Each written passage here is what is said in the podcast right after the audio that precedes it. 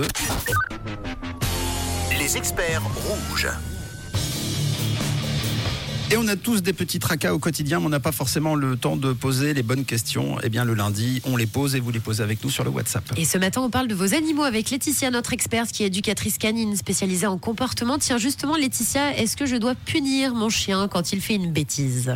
Ah, bonne question. En fait, pour résumer, il y a deux types d'éducation différentes. Il y a l'éducation coercitive, où c'est justement l'apprentissage par la punition et la peur, et l'éducation positive que je pratique. Là, c'est l'apprentissage par la motivation et la coopération.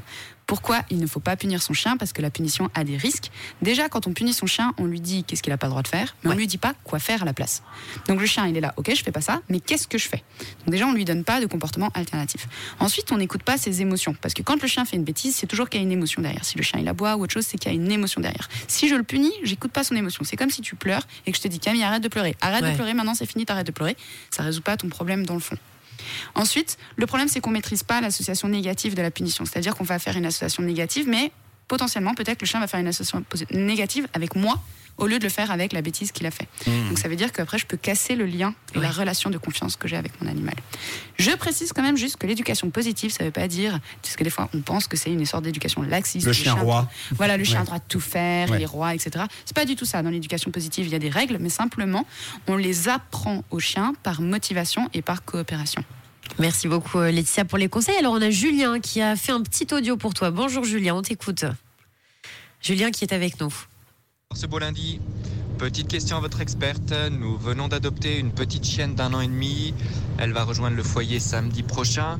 C'est une petite chienne qui n'a jamais connu rien d'autre que les foyers, les hum, refuges.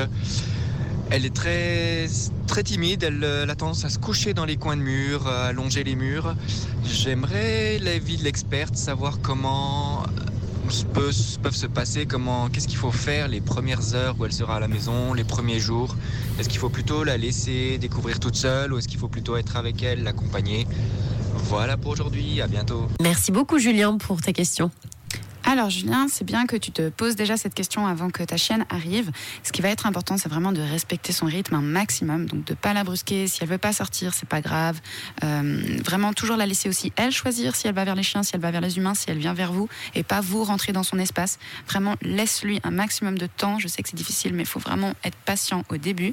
Et puis essaye de voir qu'est-ce qu'elle aime, qu'est-ce qui l'attire, qu'est-ce qui l'intéresse dans la vie? Est-ce qu'elle est gourmande, est-ce qu'elle aime la nourriture? Dans ce cas-là, tu vas pouvoir utiliser la nourriture pour l'aider à explorer un petit peu plus le monde. Peut-être qu'elle aime jouer, peut-être qu'elle aime les caresses.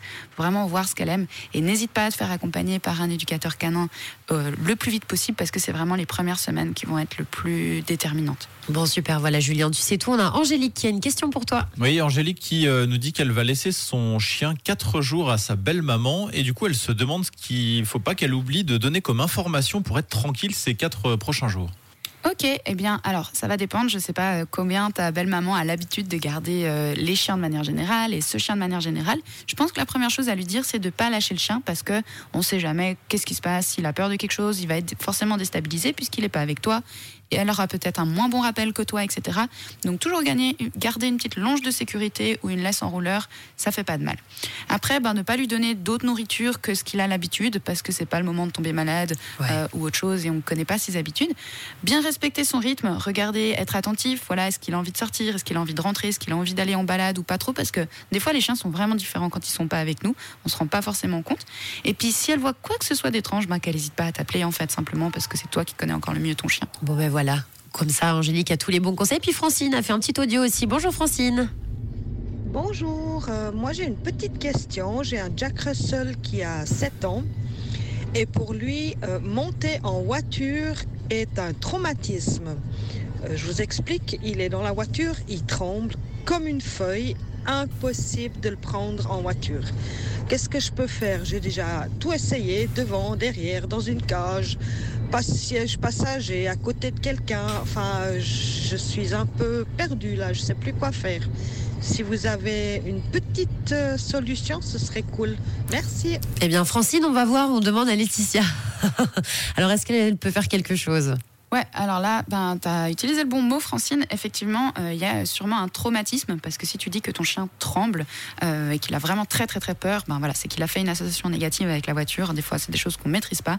Euh, donc là, il va falloir engager un travail de désensibilisation graduelle. Donc c'est ce qu'on fait dans les problèmes de comportement. La première chose, je sais que ça va pas être facile à mettre en place, mais c'est de plus le prendre en voiture tant qu'il est pas prêt. En Ah, fait, c'est comme si toi, tu as peur des araignées, que tous les jours, je te mets une araignée sur ton épaule. horrible. Ça va pas aller. Voilà. Donc pour l'instant, on ne regarde plus d'araignées tant qu'on a peur et on réintègre les araignées petit à petit. Donc ça peut être déjà peut-être d'aller juste manger la gamelle au pied de la voiture tous les jours, tous les soirs, ou manger du pâté, manger du thon, manger un truc trop bon vers la voiture, moteur éteint, voiture fermée, on part pas du tout en voiture. Puis petit à petit, on va commencer à ouvrir la porte de la voiture, peut-être faire rentrer le chien dans la voiture, toujours le moteur éteint, puis progressivement on va allumer le moteur, etc. Et surtout, surtout ne pas hésiter de se faire accompagner par un éducateur ou un vétérinaire comportementaliste, parce que là il y a vraiment un traumatisme et la désensibilisation graduelle, c'est pas toujours facile à faire tout seul. Bon, trop cool, de très très bons conseils. Encore merci Laetitia, on pourra en parler des heures. hein. C'est vrai, c'est toujours très intéressant d'apprendre à mieux connaître nos animaux. Je rappelle que tu es éducatrice canine spécialisée en comportement. Alors si nos auditeurs souhaitent prendre contact, comment ça se passe Laetitia? Bien, je pense que le mieux c'est de taper Eduzen, que ce soit dans Google, dans YouTube, dans Instagram ou dans Facebook, E E-D-U-Z-E-N. Et puis donc sur YouTube et Instagram, on retrouve également des petites vidéos conseils. Oui, on a énormément, énormément, énormément de contenu gratuit, donc profitez-en. J'espère vraiment que ça va vous plaire, que ça va vous aider. Mon but, c'est vraiment qu'un maximum de propriétaires de chiens sur cette planète puissent avoir accès aux sciences les plus modernes pour avoir une relation plus à l'écoute du chien, vraiment bienveillante et, et- et créer une complicité et autre chose ensemble. que la force. surtout. Voilà, Ouais, exactement. la Et- complicité. Et ça, c'est chouette. Merci d'avoir été l'expert du 6-9 de Rouge. Passe une très belle semaine et puis on espère te revoir bientôt en studio, Laetitia. Oui, je me réjouis déjà, merci. À bientôt et pour retrouver toutes les infos de notre experte, rendez-vous sur la page Instagram de Rouge en Story dans quelques minutes. On dit toujours qu'il faut voir midi à sa porte. Faux. Il faut voir le 6-9 à sa